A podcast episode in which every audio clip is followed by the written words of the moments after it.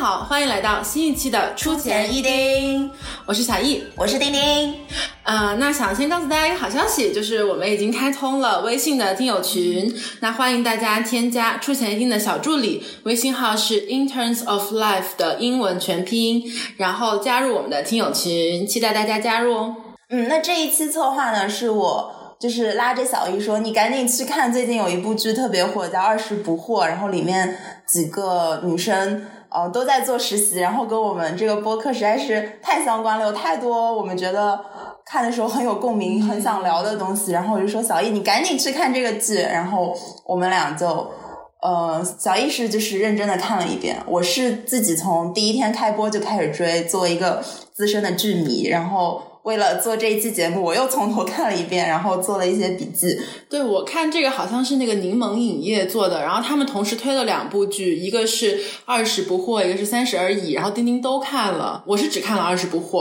就是两部剧，其实我之前会更看好《三十而已》一点，然后现在的确，呃，就到目前播放到目前的集数来看，也是《三十》的剧本更扎实。然后我觉得两部剧都让我很有共鸣，因为我们是身处在。二十和三十之间，就是它虽然里面的人物就是不完全和我们每个人都一样，因为是电视剧嘛，它的人物肯定要做一些呃适当的标签化，然后一些性格的特殊化，但是就是感觉里面有一些焦虑。和一些问题吧，就是是真的很有共鸣的，所以就是看到微博上有个段子说，哦，看了二十不惑，看了三十而已，但是在二十和三十之间的我们是困惑不已。我觉得真的很 对，原来是这样。那我们今天其实是想聊一下二十不惑，可能跟我们实际生活整个大的主题比较相关了。对。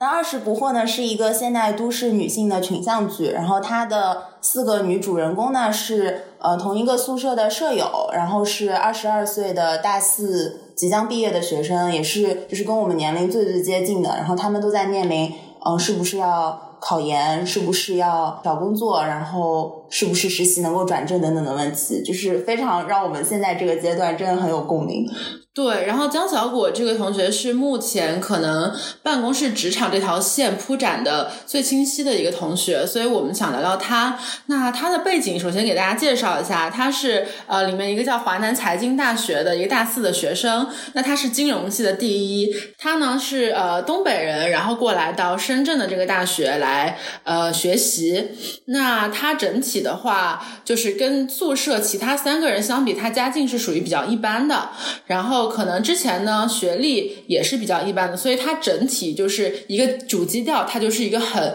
努力的人，他就觉得努力可以换来一切，因为他可能相比于其他家里有背景、家里有矿的同学来说，他就只能努力了。对他就是一个，呃，可能就是从背景来说，跟绝大部分女生可能更像的就是。嗯，长相，然后家境都比较一般，包括他是在一个单亲家庭长大，然后他的妈妈也没有办法给到他很多，嗯，不管是他妈妈自己的学历，就是教育上，以及就是金钱上的支持，所以他自己是一个非常非常努力的性格。然后我觉得卜冠金这部这个演员真的演的非常好，他很有灵气，就是把江小果的这个人物表现的特别好。嗯，那他的实习经历，其实我们目前能看到的是，首先他在一个叫做金融现场的一个财经媒体实习，就有点类似于我们说的三十六氪啊、虎嗅啊、第一财经啊这种。然后呢，他中间碰到了一些事情，所以就主动辞职了。然后他的后面一份实习是在一个叫普林资本的 VC，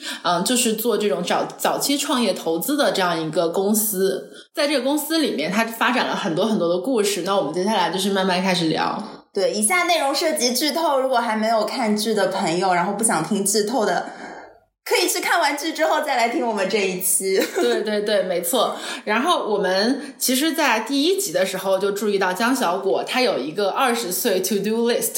丁丁可以介绍一下吗？哦，他的 to do list 还给了一个就是镜头的大特写，就是它上面第一条就是一定要成功转正。他当时还在那个金融现场，就是那个。呃，商业报道、财经媒体那边做实习，然后他已经觉得转正非常有希望，因为他一直跟的那个 leader，呃，叫什么姐来着，就是已经暗示过他说你是这一届实习生当中最好的，等等。包括江小果，就是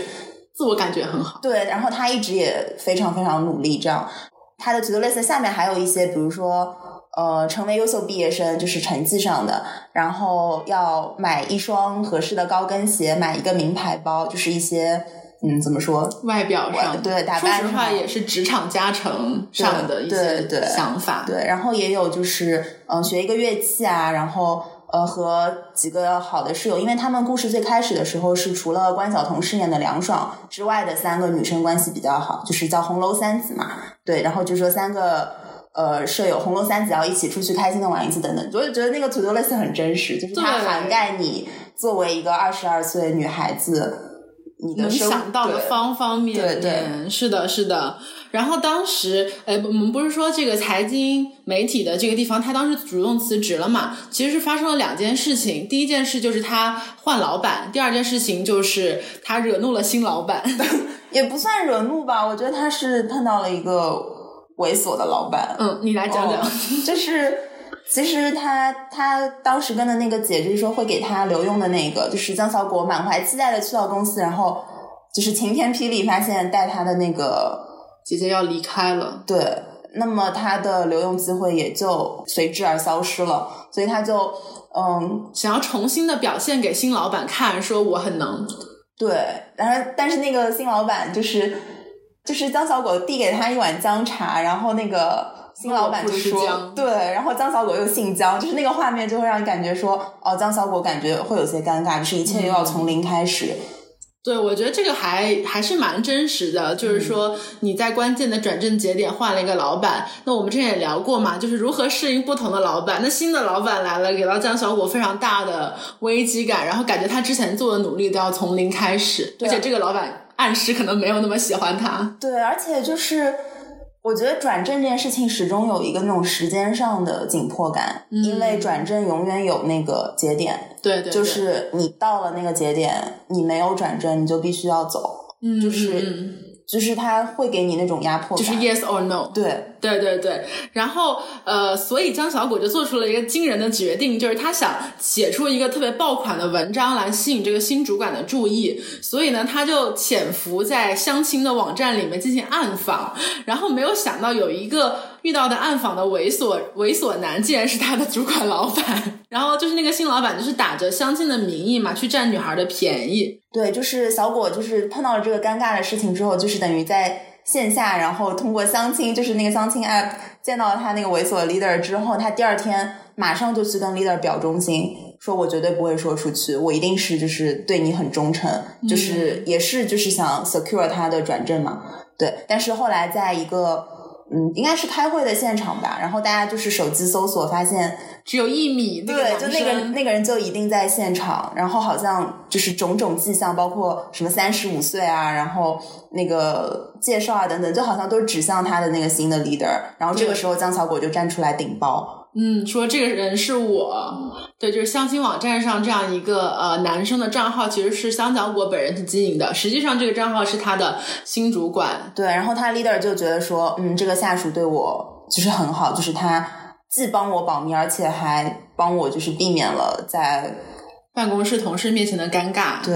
然后这个老板好像就给了江小果一个口头的承诺，说那既然这样的话，你是很有机会留下来的。然后当时江小果其实很开心，他就当时认为自己保密这个决定是是对的。但后来江小果在呃进行业务的时候，就发现他的这个新主管是有家庭的，所以说这个老板其实是有这种出轨嫌疑的，在这个相亲网站上面捞鱼，所以呃他就自己主动提出了离职。然后他虽然没有在公司里面举报他这个 leader，但是他告诉了这个 leader 的妻子，对，我觉得这里其实是一个挺高明的做法，就是其实这个好像剧里也没有最后说是谁在公司里面就是真的去举报了这个 leader，因为这里的 ending 是。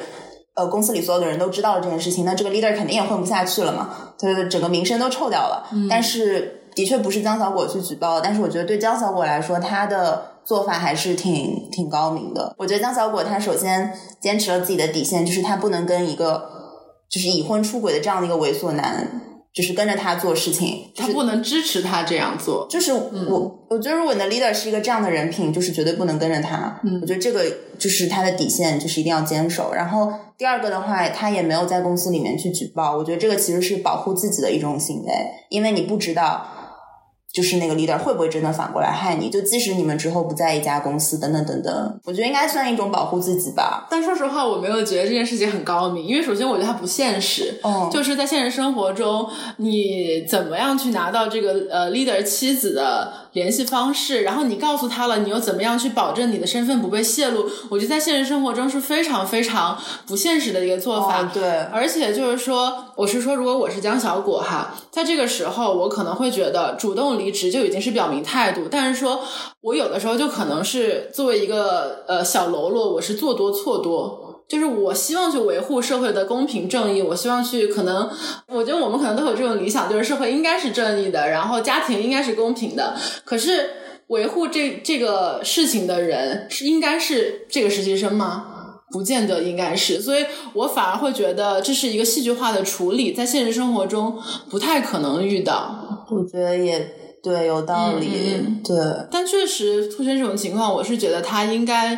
就是以保护自己为上。然后至于该不该跟一个有出轨嫌疑的领导呢？说实话，就这个事情我们无法评判，因为我们 never 就是我们从来也不知道自己的领导是什么样，所以你无法评判。我更多的是是倾向于就是工作是工作，生活是生活。当你觉得你这个 leader 不愿意或者不想跟他的时候，我觉得尽尽早就是斩断，然后保护自己最重要。我觉得被说服了，因为我其实就是包括整个看剧的过程当中，从整个就是电视剧这个东西来说，通过人物他肯定要传去传达一些价值观。就比如说这件事情上，小果就是给他人物设置就是他要坚守这个底线嘛。嗯，但是其实可能现实生活中有很多你真的很难去做决定。我觉得就是可能电视剧里还是有一些，也不是说美化吧，但是他必须要去表达一些。这弘扬正能量价值观挺好的，我觉得 就挺好的，挺好的。但大家就是就是看看看就好，就不要把这件事情当做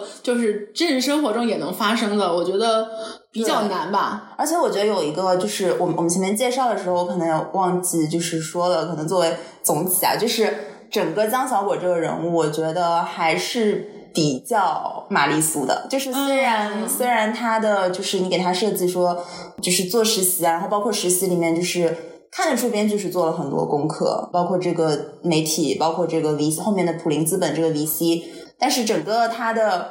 成长线，就是包括后面我们具体聊剧情的时候会聊到，对，就是很开挂。嗯，就是他其实我觉得就是一个把灰姑娘成长记的一个故事放到了职场里面。它还是情节上有很多比较合理的地方，就还挺挺符合一个金融系学生可能在职场里遇到的一些情境，但是最后这件事情就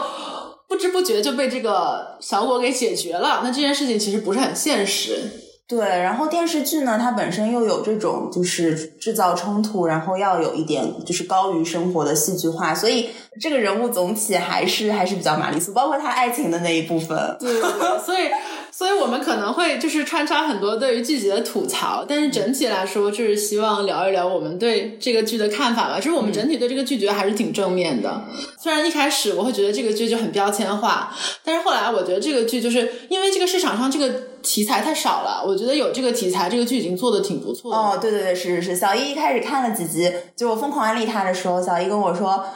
我觉得这个剧好标签化，我说就是没有办法，因为你写剧本一定会有一些戏剧冲突。然后江小果离开了呃金融现场之后呢，他就开始了他在这个剧的应该是主线任务吧，就是在普林资本这家 VC。然后我记得在剧里面介绍说，这个 VC 是整个金融系最想去的公司，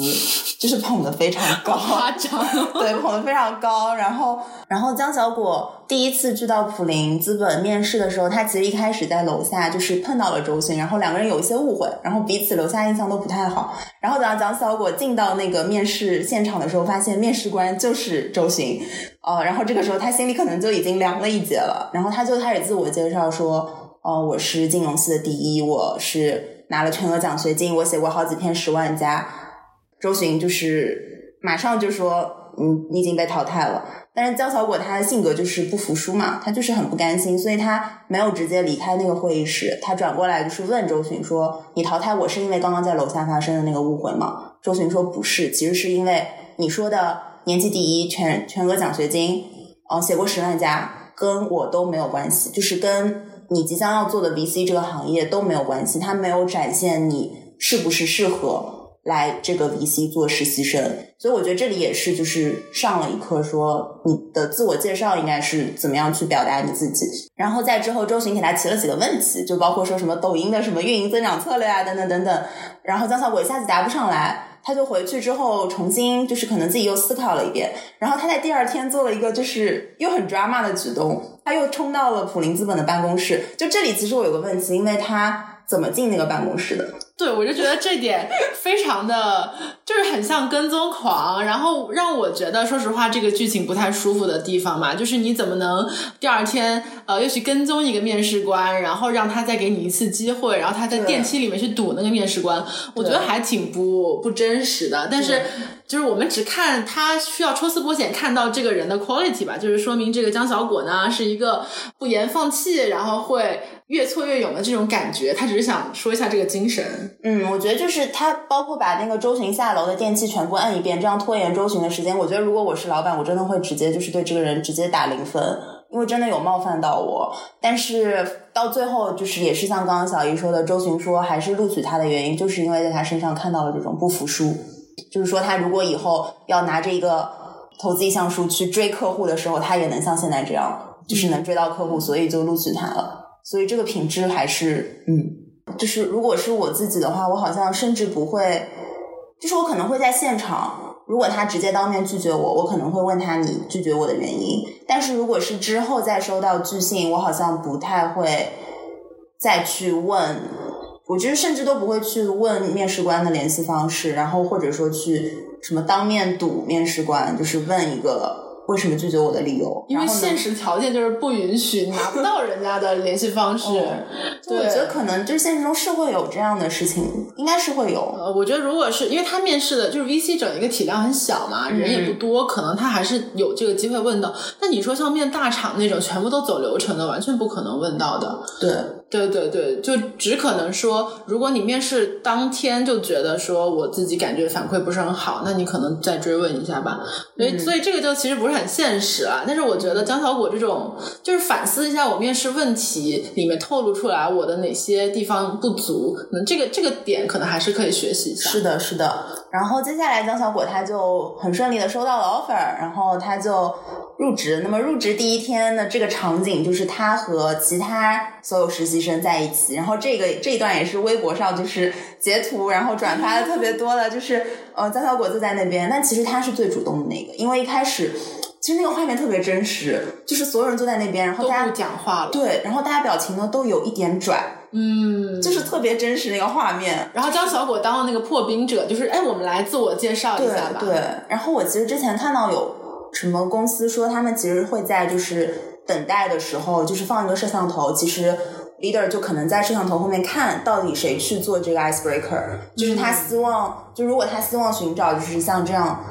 就是主动、积极、热情特质的人，他就会在这个过程中去刻意去观察，但是也不是说每个公司都是这样，只是看到过有。对，这个还蛮像那个。令人心动的 offer，当时令人心动的 offer 就是一直都有放摄像头嘛，所以嗯，当那些实习生第一天来公司上班的时候，大家就是坐在那边就嗨一下，然后就坐在那儿了，然后中间可能有一个吃的，然后大家都不会伸手去拿，但是中间就有一个人叫何运晨，当时他就是进来了就很自然当了一个 icebreaker，说哎大家怎么不吃东西啊？哎我是谁谁谁，然后说大家来自我介绍一下吧。我觉得，但我觉得这件事情就是能做 icebreaker 的已经算是一个能力者了，就是。你不要就是硬当 icebreaker，我觉得就是当不好就别当了。但是但是如果说你真的是有这个润滑剂的这样一个带气氛的能力，我觉得当一当也无所谓，这看性格。嗯嗯嗯。然后我自己的经历的话，我有的时候，哎，我我不记得了是在哪次面试了，但是我是有那个印象，就是有一个女生，我觉得她也就是本身的性格不是非常那种的，但是她为了说留下一个好的印象，就是。硬凹，刻刻意的去表演了这个东西，就是你能感受得出他不是完全本人的性格。嗯，但我觉得怎么说，这也是一种求职求职技巧吧，然后以及勇敢，对对对。然后张小果做了这个 icebreaker，说那不如大家先互相认识一下，做下自我介绍。结果大家一开始说就是都是北大清华，哦，然后江小果整个人就被噎住了。对，然后他好，他说了自己是华南财经吗？没说，他就说啊，我来自东北。对，他说自己来自东北，然后就就能感受到他还是会有一点点自卑。但是后来他们嗯进来了这个普林之后，就有一个分组的小作业嘛，要做一个 presentation，就是做一个成果展示吧。结果江小果反而是里面就是最能带动。对，因为他一开始是被就是一个男生。问他能不能换组，因为他们三就是当时抽到的那个结果是三个人都是北大的，然后那个男生是研究生，然后他就是其实暗示说有一个鄙视链，就是说北大的本科，他说的是土著，但我不知道他那个土著意思是北京人还是说北大本科，反正就是说至少有个鄙视链存在，就是北大本科，也不是说北大本身啊，就可能本科就是。就大家觉得本科进来北大的肯定比研究生进来北大要厉害一些，是会有这种鄙视。对对对，然后他就问江小果能不能换，然后江小果就换了。换了之后，这两个女生的确都是那种非常 aggressive 的，就是她们女生之两个女生之间好像有点矛盾的本身。对，然后两个人都特别就是勇于表现自己的那种。嗯，然后在这种情况下，我觉得江小果反而有一个优势，因为她。等于不站在任何一个对立面，在一个三人小组当中，他反而是可以说是渔翁得利嘛，就是比较客观吧。对，就是他反而可以，呃，去扮演一个调和者，或者说他来当 leader 的话，另外两个人都没有话说。对，但是这中间有一个很很奇怪的地方，就是江小果呢，这时候又发挥了她女主角的光环，就是她说自己跟这个公司的大老板。呃，就是之前面试的周巡有那么一些联系，然后就暗示大家，哎，我来当 leader，这个队一定会赢。哎，但是这是一个真的太电视剧的做法了，就是现实生活中，我觉得不太可能这样。我觉得真说不清，我觉得真可能会有人就是使这么一招。哦，但我觉得好讨厌哦。我也觉得好讨厌哦。但是，哎呀，人家是女主角，所以说我觉得这个剧并没有给女主角完全正面的一个。塑造其实它有双面，其实都有，也有一些很现实、很功利的地方。对对。但他也没有说的特别那个嘛，他就说其实之前是，就他没有完全说谎话。嗯，那因为他们的确之前因为发生那个误会，就是的确之前就认识了，但是没有利益相关，没有对。然后他就利用了这一点，就当上了这这个组的一个组长。然后最后他们的这个整一个嗯展示其实完成的特别的好，但是中间呢就会有别的组的女生酸他们，就是说哎你们就是因为。有这个关系才上位的，然后甚至有其他组的女生到这个大老板周巡面前告状，但是最后周巡还是给了他们第一，因为周巡说我们给第一真不是因为什么关系，而是因为他确实能力做得好。就是周巡说的不是因为他谎称跟自己有关系，我就要给他负面评价而不给他第一，这才是不公平。对他当时已经知道了，就是江小果。对对对，因为我觉得周巡他可能就还是比较结果导向嘛，就是我们既然是做这个成果展示，那我要看的就是这个成果的一个结果，而不是我们说的外部因素。但是我觉得在现实生活中，当然老板会看外部因素。对对，所以最后江小果被分到了一个不是很好的组吧。这个普林资本里面呢，就是实习生会分到这个大的投资经理的一些组里面，然后有一些组是大家都想去的，但是江小果就分到了一个大家都不想去的组。然后这个组的 leader 小荣姐是一个目前已经在怀孕阶段的这样一位女性，她能力很强，但是呢，因为在怀孕阶段的时候，大家就是可能不会把一个好的项目给到她，然后她也没有办法出去跑项目。没有没有，她能力也不是很强。就是剧里面说，她这这几年都没有投出过好的项目，所以她应该是算就是运气好，可能进了这个公司，然后做到了这个位置，然后她又怀孕了，然后包括之后他。嗯的一些行为吧，让我觉得即使是一个，因为我有看到过很多，就是办公室里就是在怀孕阶段的姐姐，她们也很努力工作，但是小荣姐的整个形象让我觉得她没有在认真的对待工作。对，就是刚刚说的，就是江小果为什么能拿下那个 presentation 的第一，因为又感觉又很开挂，因为她是女主嘛。但是她当时说那个画面也很真实，就是他们作为最后一组，然后听到前面一组。讲了很多他们也想讲的信息哦，临时去改 PPT，对他很果断的把前一组已经讲到的信息全部都删掉了。我觉得这个真的非常厉害。就是其实现实中我我好像也就是碰到过这样的情况，但是嗯，就是不会现场去全改，因为改 PPT 真的一个是时间很紧张，你就别人讲 presentation 的时候那么几分钟的时间，你要把这个 PPT 又做的。嗯，我想引申两个例子。第一个例子就是我最近在参加一个商赛，然后当时呢就是只能做五页 PPT，所以说呃我另外两个呃同学其实之前就是有讨论过这 PPT 怎么做，每页要写什么。但是我看了之后，我就有一个不同的想法，就是我觉得呃可能他们会觉得第一页要先写我们小组介绍，然后写一下背景，然后后面再切入主题。我说不行，我说你第一页就要给他们一个非常强大的一个印象，就是我们的主题是什么，样非常闪亮的第一。一页，然后第一页一定要包含重要信息，就是一个技巧的问题，就是你想让别人看到什么，你就要把什么放到前面。然后当时他们应该是把前面很多铺陈东西都删掉了，所以我觉得就是可能我觉得江小果是一个其实挺有经验的在这方面。然后第二个我想引申的地方就是，呃，我之前在实习的时候也有碰到过，比如说呃，在招商会上，可能每个公司的人都会出来讲那么一下，那大家都是这种比较大背景的公司，那怎么办呢？就是说你可能拖到最后一个。讲，然后看到前面人讲了之后，哎，周围的这个这个人就会有反应。那根据周围人的反应，你可以迅速去调整你 PPT 里面的内容，哪些重点讲，哪些次要讲。我觉得这个其实，在现实生活中还挺常见的。对对。然后就像刚刚小姨说的，我想到，首先江小果肯定是个非常聪明的人，就是他能够想到说别人讲过的，就说明不是一个新的点。对，就是他能一个是聪明，一个是很果断的去删掉。然后，但是可能这里我觉得就是没有表现说江小果为什么就是聪明，可能是与生俱来的，但是他那个经验，我觉得可能你之前那个金融现场的实习让我觉得好像不足以说服我，就是这一段我觉得有点说，哎，为什么江小果就是能够这么知道说现场去做这样一个举动？然后另外一个就是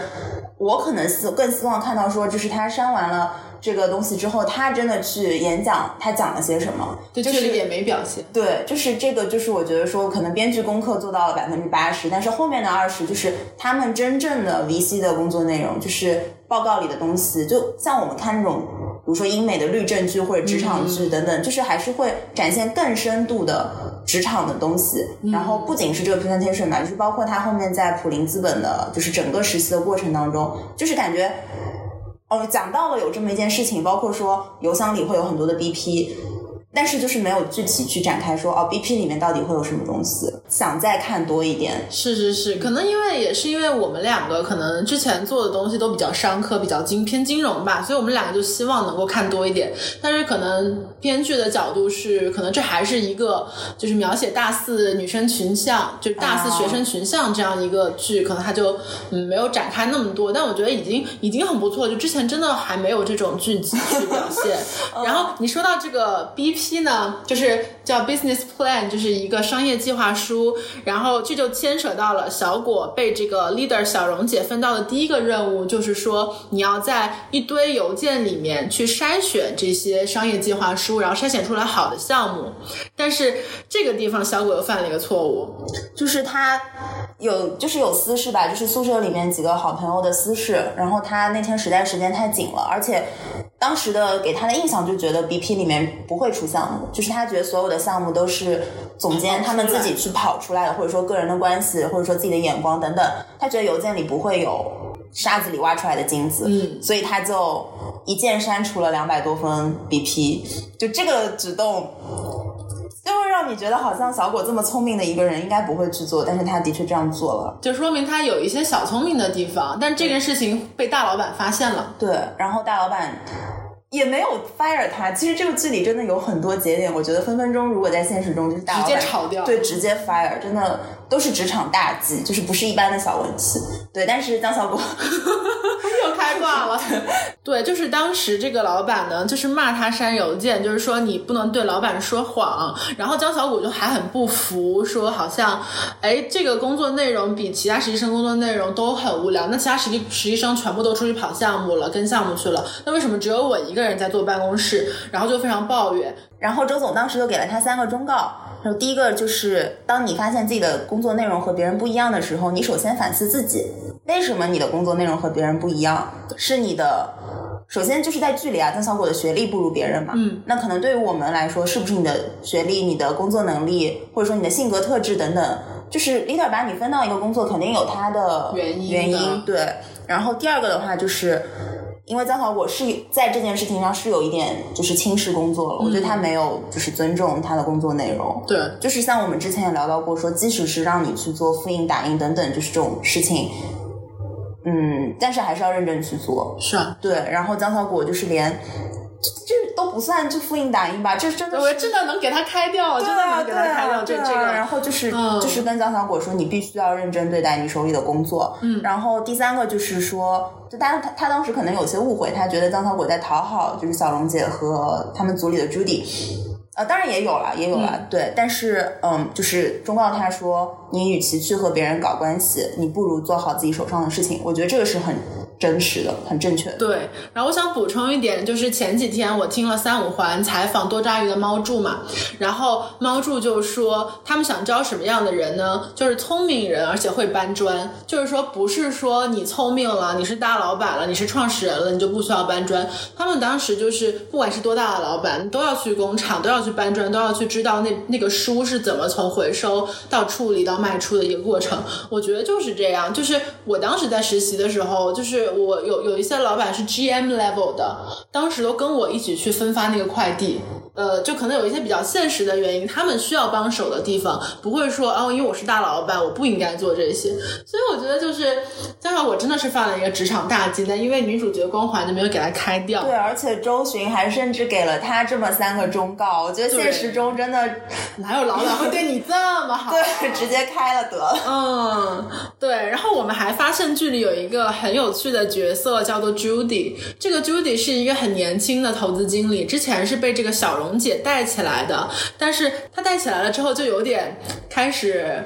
跟小蓉姐就是暗暗自进行比较，有一种有一种那种职场的我觉得是，我觉得是，就是因为周巡就是承诺他年内会让他生，那生了之后，就他他其实是想替代小蓉姐那个角色，因为他的能力、他的年龄优势等等，其实是可以替代小蓉姐的。嗯，但是小蓉姐是公司的元老嘛，对，所以就是 Judy 就是存在这样一种，我觉得算敌对吧，就是很强烈的竞争关系，所以他在嗯、呃什么送礼物啊，然后讲话啊等等的场合，就是都在暗示说小荣姐你已经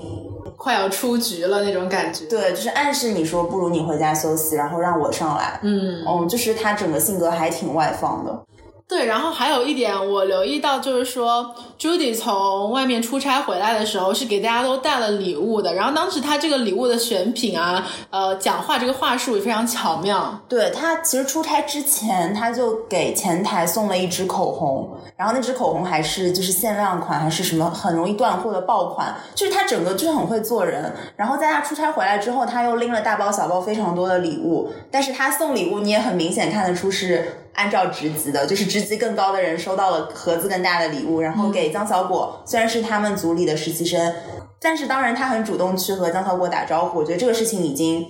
就是是一种非常好的特质，就是你你当然都希望老板对你好一点喽。也不是说就是我觉得同事嘛，我觉得就是你不能说高高在上看不起实习生吧，我觉得就是你做到。你说经理 level 或者说更高的 level，你都是主动愿意去跟实习生沟通，我觉得这个特别棒。嗯，然后，但是他给江小果送的礼物是一个扫的冰箱贴，但但但是对于江小果来说已经很开心了，因为我是被你送到礼物的一人之一。对，对，就是有一种团队一员的感觉。对，就是这个互相，就是双方之间互相的这个过程，我就觉得特别真实。是，我还想补充一点，就是关于送礼的这件事情啊，其实我之前在实习的时候犯过一个错误。就是其实送礼这件事儿呢，确实是应该按照职级去分的，而且你送的先后顺序也应该是按照职级的。你不能说，哎因为实习生坐我旁边，所以我先把礼物拿出来给实习生这样子。就是之前我碰到了一个问题，就是我们当时呃是有一些积压的库存，然后我们要清货，但这个货说实话是一个比较好的产品，那这个时候我们需要处理一些产品，就需要把产品分给办公室的同事嘛。当时我分的时候呢，我就有点脑子发热。当然我知道要先分给大老板了，那我就先分了。那后面其他人呢，我就是有点觉得，哎，我们东西这么多，我们就我就随便乱分吧。然后我就真的是乱分了一通，然后甚至是其他周围我不认识的别的组的人，我连名字都不知道叫什么，然后我都分了。然后他们有的时候就是，嗯，看我一眼，这是什么呢？就觉得有点奇怪。但是有人送东西，谁不愿意收呢？然后就收下了。然后后来。我才知道，就是说，原来我们组跟旁边那个组关系没有很好，然后大家平时交流也不太多，所以我其实是不必要去。说实话，当时心里是有一点点希望大家对我印象都好，但是其实有些东西其实不必，你东西多了，你可以多分给多分一点给自己组的人。然后我我是觉得当时这件事情，因为老板全权交给我来处理，但是我就觉得我处理的这个不够好，所以我觉得就这件事情真的是一个职场有经验才能够我学学到这种学问我。觉得是个学问，对。然后包括就刚刚说 Judy 她主动就是送东西给江小果嘛，就我觉得除了嗯表达一种就是人情的善意之外，有拉拢的感觉，，对，就是他要把江小果变成自己人，就是特别是在公司里面还是会有这种想要让小荣姐腹背受敌。对，然后就是这种也不算小团体吧，但是就是要拉拢张小果吗。嗯，对，这还挺明显的，而且这个、这个剧里面还经常会 cue 到前台，就是所有人好像都想跟前台搞好关系的那种，感觉。然后前台知道公司里所有的消息。但但这个是有可能的，因为确实是你就坐在那个位置看着人来人往，确实是有可能收集到很多信息的。哇，我觉得这个就是让我觉得有点毛骨悚然的感觉。然后后面就发生了一个就是反转再反转的情节，就是呃，小果一开始特别信任小荣姐，然后小荣姐她去做产检了，就忘记了和客户约的时间。我觉得这一点上面也体现出来说，小荣姐她不仅是说自己就是怀孕啊、年龄啊等等，她自己其实也没有在认真对待工作了。嗯，然后呃，小荣姐就指使小果，就是冒充她自己去跟客户谈判嘛。嗯，然后这个时候女主又开了一次小小的挂，就是她一开始的那种话术，就是小荣姐教给她的都没有真的打动那个客户，反而是她就是自己啊，就是跟她宿舍几个朋友的一些私事，就是从情感上面打动了那个客户，然后把这个 case 的确谈下来了，就在当时啊，但是后面突然发现说。对方不愿意签约了，因为知道是实习生冒充投资总监这件事情。然后这件事情一开始让小果就是以为是因为自己的名牌包是不是假的，等等等等，自己的细节上面被发现。但后面再后面其实是周巡他发现的，他是收到了匿名举报信，然后并且他知道这个匿名举报信其实是 Judy 发的，就是当 Judy 这个人物引入了之后，就是在 Judy，然后小荣姐和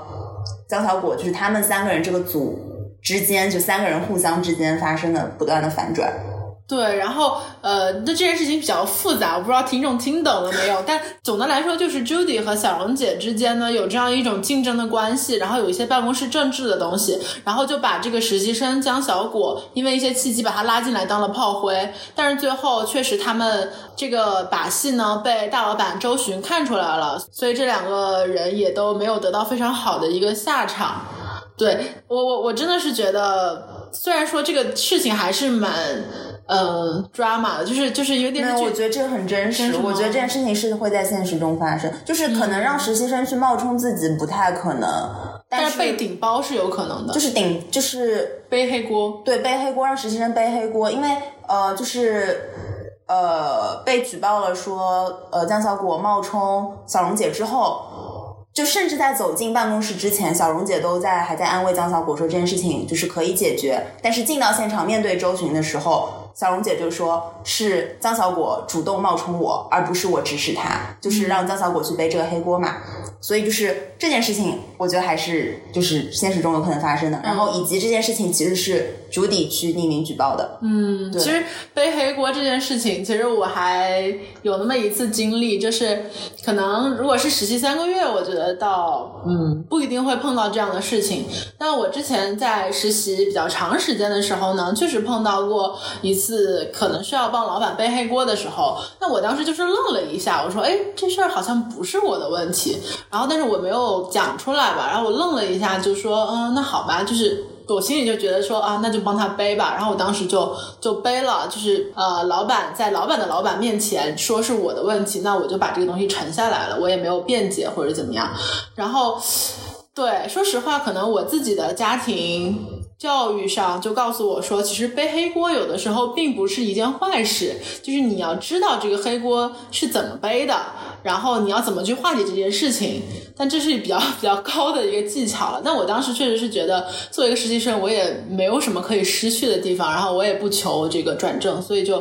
呃，那那那如果是背的话，嗯，可能大家都能看得出来这个东西是背的嘛。是我背的嘛，因为你说实习生哪能掀起那么大的风浪呢？所以说，嗯，反而说你帮你的老板背了，你的老板可能之后还会对你好一点儿。哎呀，好残酷啊！真的是，嗯，就是对，但但我觉得这个我们不能当例子啦，就只是说，只是说确实有碰到过类似的事情，所以是有可能的。但我觉得，说实话，办公室政治这件事儿。哎，我我觉得其实很多大老板站在高位，其实他反而能看得还挺清楚的，就是谁和谁之间有矛盾啊什么的。就是大家，我之前听过一个说法，就是说大家都以为说我们在办公室。一些事情掩藏的很好，但实际上很多人早就能看得出来。就是每天大家都七八个小时，甚至十个小时泡在办公室里，有很多人人与人之间、事与事之间的关系，其实作为老板都能看得出来的。而且老板在在那个位置，就是每天耳观八方，不是眼眼看八方，耳观四面的，就就真的是藏不住事情的。其实对，然后剧里我有点不太记得了，好像小果后来就是他。就是被背了黑锅之后，他也没有主动再去跟周巡解释。没有，他很努力的想要解释。哦，是吗？嗯，他就是很努力想要解释，然后周巡就是不听，就是我不听，就是我觉得周巡这件事情是对的，就是因为他不听实习生解释，对的，就是他如果心里知道这件事情不是实习生的错，他就更不应该听实习生解释，因为如果他听了实习生的解释的话，实习生就会被当成靶子。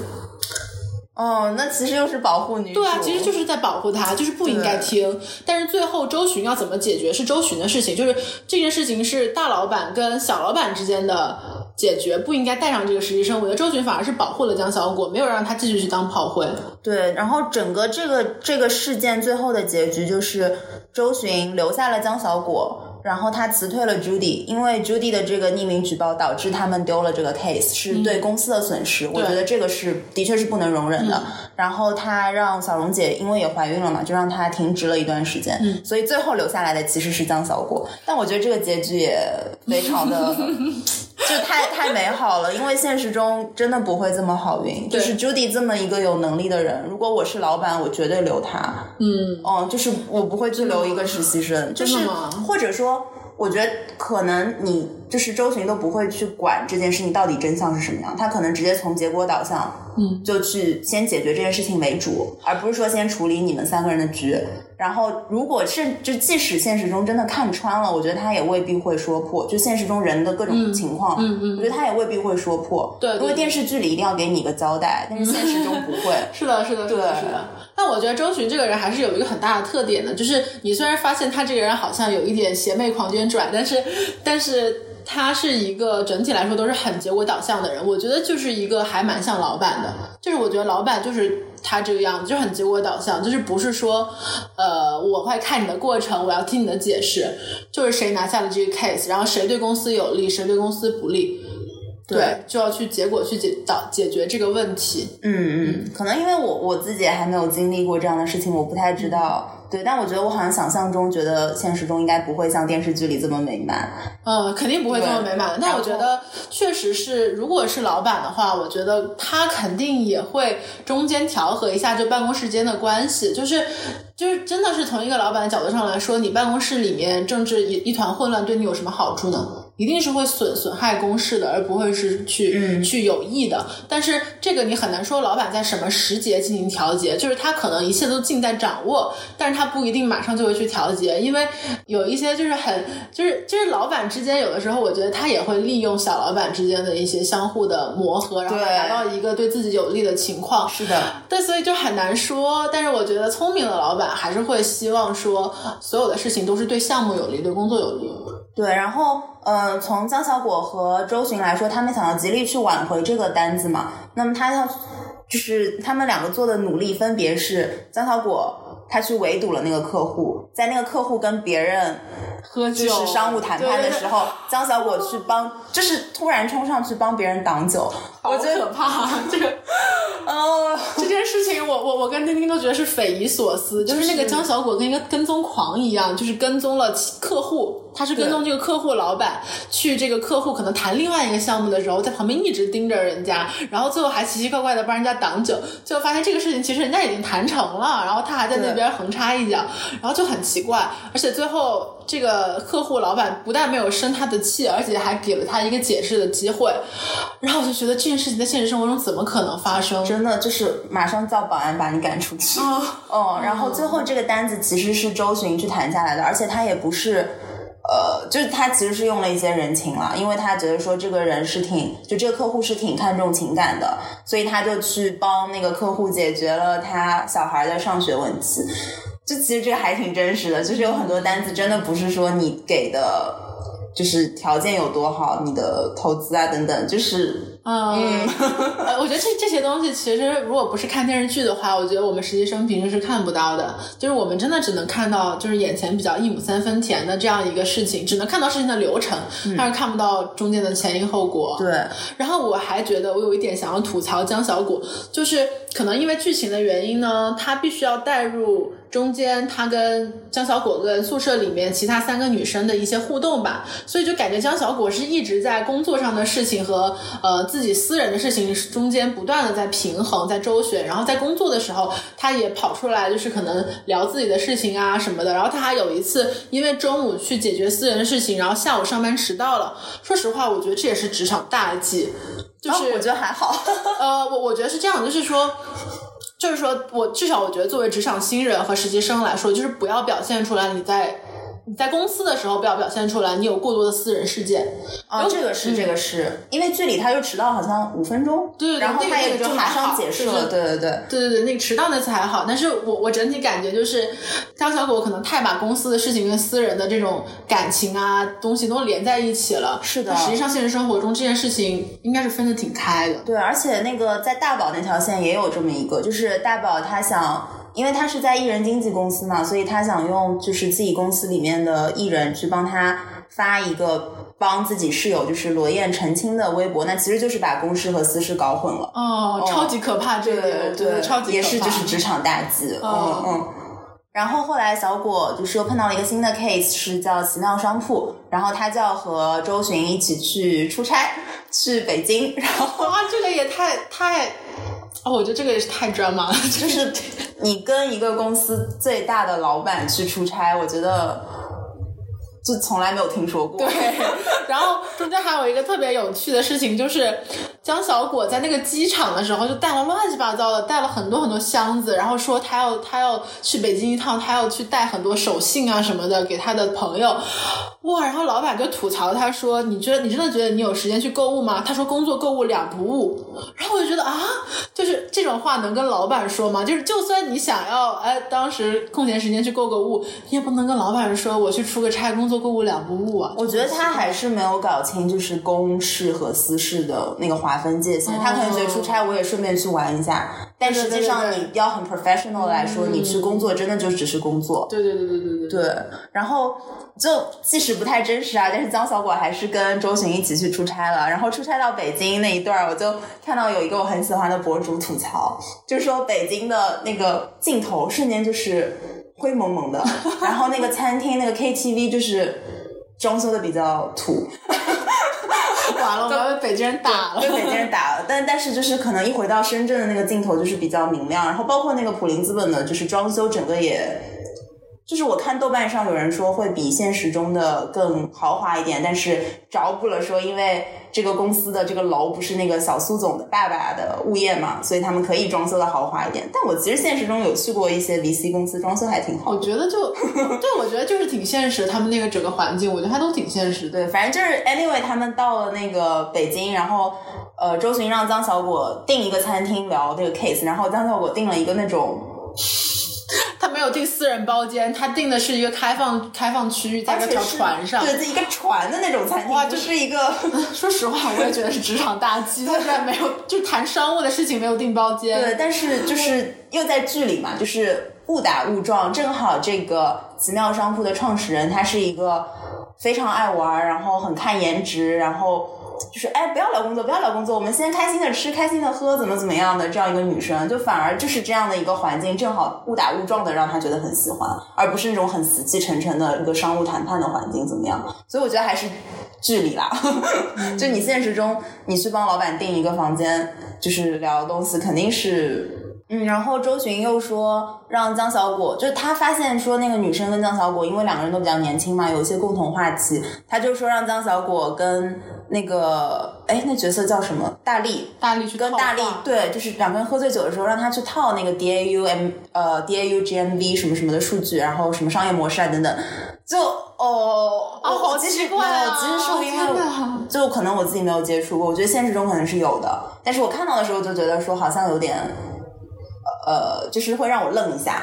嗯，对，然后嗯，我觉得是是是可能可以问出来的啦，但是就是有点奇怪，真的是有点奇怪。对，然后有一个特别就是 VC 的画面，就是呃，周行让曾小果去他们的仓库园区门口数进出的货车数量，就这个事儿，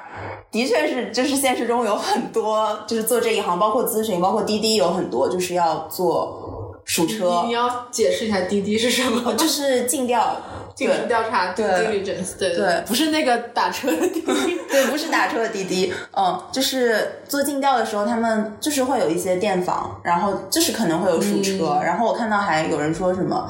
就是有去农村数过猪，哦，等等等等，就是这个事情就。这个工作内容它是真实存在的，所以这一块还挺真的。然后包括之前不是瑞幸的那个新闻嘛，就是说做电访，对，说特别 ghost customer，我们叫，就是说他数据特别掺水嘛。嗯，其实就是找了很多人做滴滴，然后就是去瑞幸的各个商铺，就是去这样，就是真的实地这样做出来的。所以这一块还挺真实的。嗯。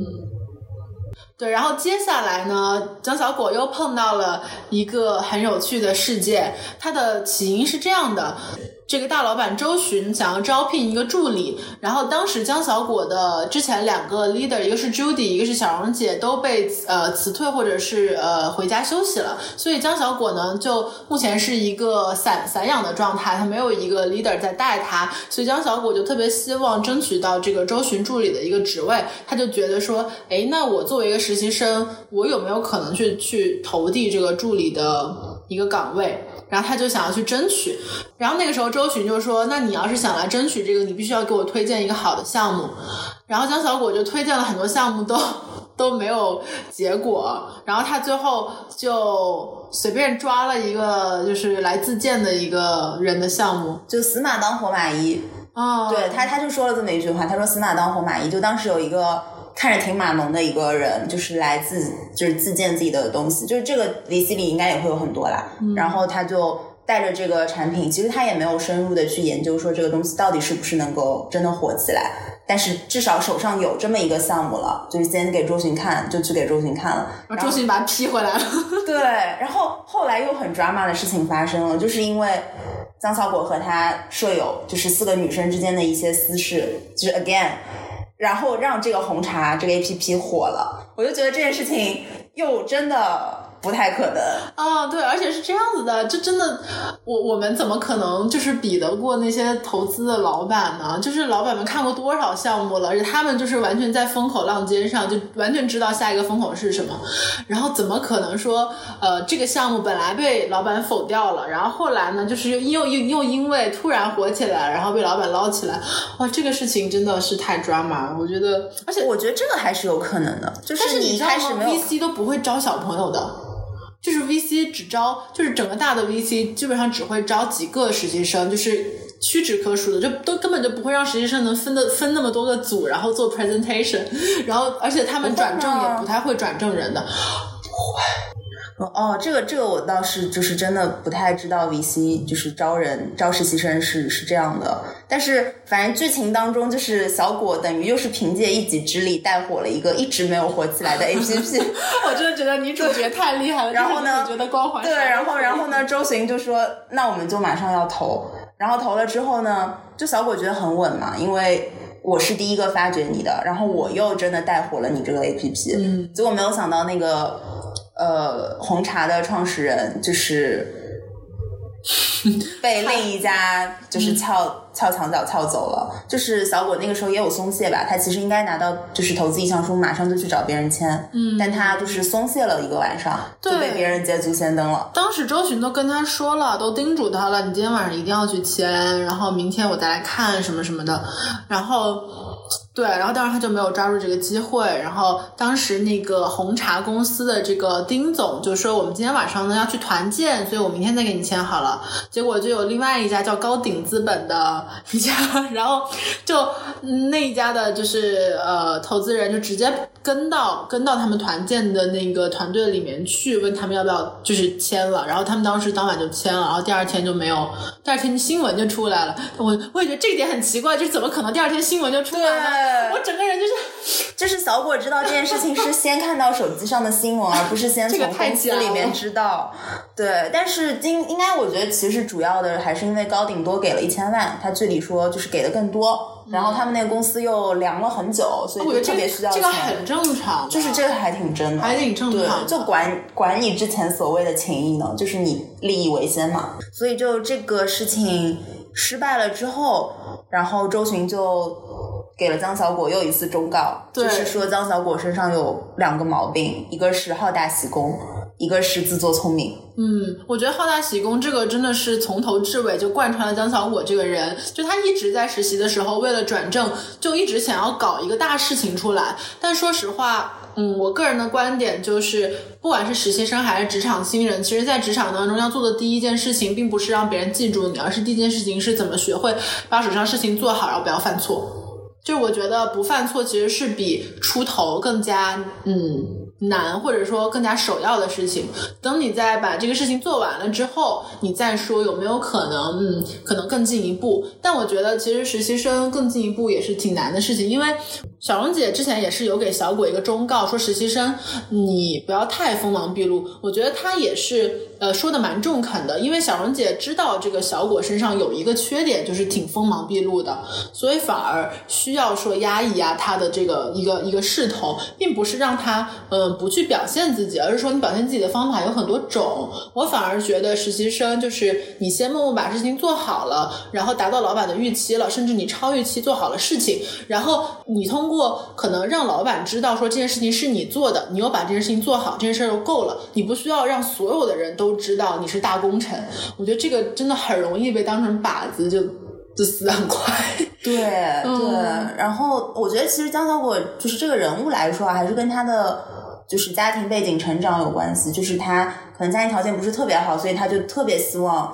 就是找到一份高薪的工作，然后要出头，就包括转正这件事情本身。就如果你告诉我这个实习我今年做完马上就走了，我肯定也不会，我就可能也不会那么要出头了。但是的确有转正，就是大四了，你这个时间紧迫感在，嗯，所以我觉得是，主要这这个上面还是能讲通。但是还是从我们自己的角度觉得好像有点对，可以再压一压。哎，说实话，就是你真的觉得转正这件事情，就是跟你是不是能够。就是一炮一炮在公司里成名 很相关嘛？我觉得并不一定很相关。嗯，还有一个就是，嗯，江小果就是周巡说他自作聪明嘛，而且自作聪明这一点，就周巡说了他好几次。然后我就觉得说，像，嗯，就可能像江小果这样的聪明人，就很可能就会。就是犯这种自作聪明的毛病，但我觉得这个还挺常见的，就是大大小小的事情。哎呀，我说实话，我之前问过一个学姐，我就问她说，哎，我之前问过一个嗯非常有经历的学姐，然后她是在很多地方就是都成长的和晋升的比别人快，我就说你是怎么去适应不同的岗位的？她就说你哭多了你就适应了，就是我觉得所有东西都是错出来的，就是。一定会在职场中受挫，然后你要做的就是越挫越勇，然后每次能反省自己。对，就不是说，就是大家都是呃，好像高校出来的，然后耍耍小聪明，然后就是就是凭借你的聪明，你就能够扶摇直上。我觉得这个事情不现实。就是说，聪明这个特质本身，它首先就不是最重要的，它也不是能够保证你能够一路成功的一个特质。然后，比聪明更可怕的，可能是你自作聪明。对对，好可怕。对对，而且就是其实有经验的前辈，或者说。其实一般比你年龄高一些的人都看得出来，嗯，我也觉得大可不必。嗯，我也觉得，就是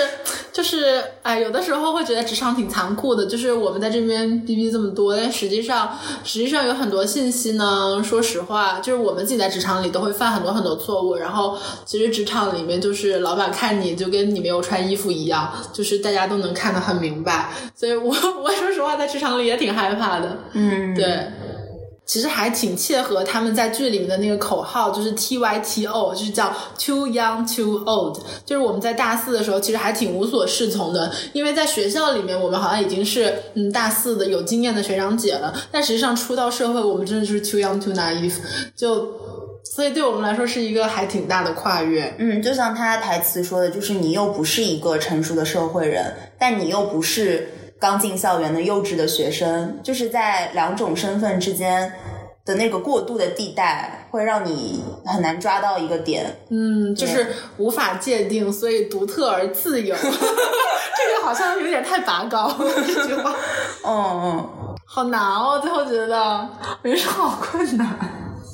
哎呦，天呐，说着说着自己没有自信了。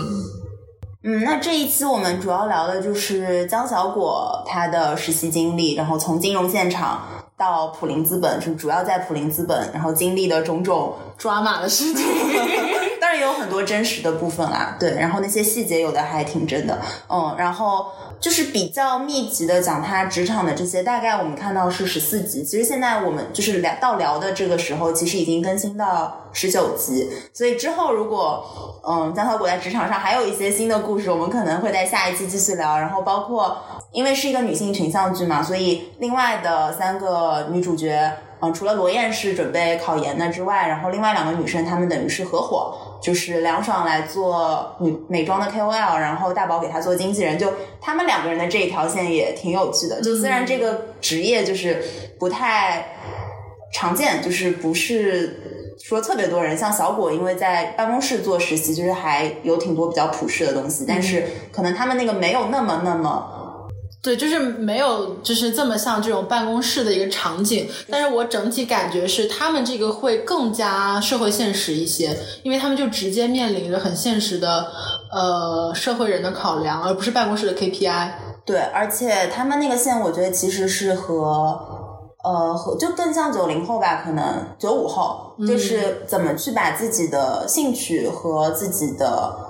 嗯，优势，比如说凉爽的美貌，然后和自己的兴趣和嗯自己要给自己找一个工作的出路相结合。就是我觉得这个还挺像九午后的，嗯，所以我们下期可以重点聊一聊这个，真的很挺有趣的。对，然后期待后面剧情的发展。是我真的，我我其实还蛮就是推荐这部剧的。说实话，就是因为这这样题材的剧其实挺少的嘛，而且我觉得中间不仅是有聊职场的问题，那还有聊就是朋友之间相处的问题啊，还有聊这一代的年轻人跟父母之间的交流的问题，所以我觉得还是。嗯，能看得出来，编剧下了很大的功课在这个里面。对对对，就二十不惑和三十而已两个剧我都特别推荐。就是当时我要去看三十而已，就是当时同事说要定档的时候，我就特别兴奋，因为我之前经历了大概一两周的剧荒，就是没有剧看。然后这两个剧又是同一家公司做的，然后同时定档，我就现在每天都特别幸福，因为它是日更。哦，哎呀，我觉得钉钉真的是很适合做那个剧评。我觉得以后我们是不是可以专门？我觉得钉钉真的是看电视剧看太多了。对，主要就是看太多了。嗯，对，然后就是期待后面小果在职场上的成长吧。他应该是会留用的吧，会给他一个 happy ending。但是后面他肯定还会有他的爱情线，就是我觉得非常玛丽苏。是玛丽苏！我跟我朋友说，就是我看到这个剧情简介的时候，我就觉得说。太假了，太玛丽苏了，太假，我也觉得太玛丽苏了。但是我真的开始看的时候，我又特别上头。我觉得他跟两个男生之间的互动都特别上头，就是你一边知道他是玛丽苏，一边又。看得上头，就是一种魔力。我要吐槽一下，就是那个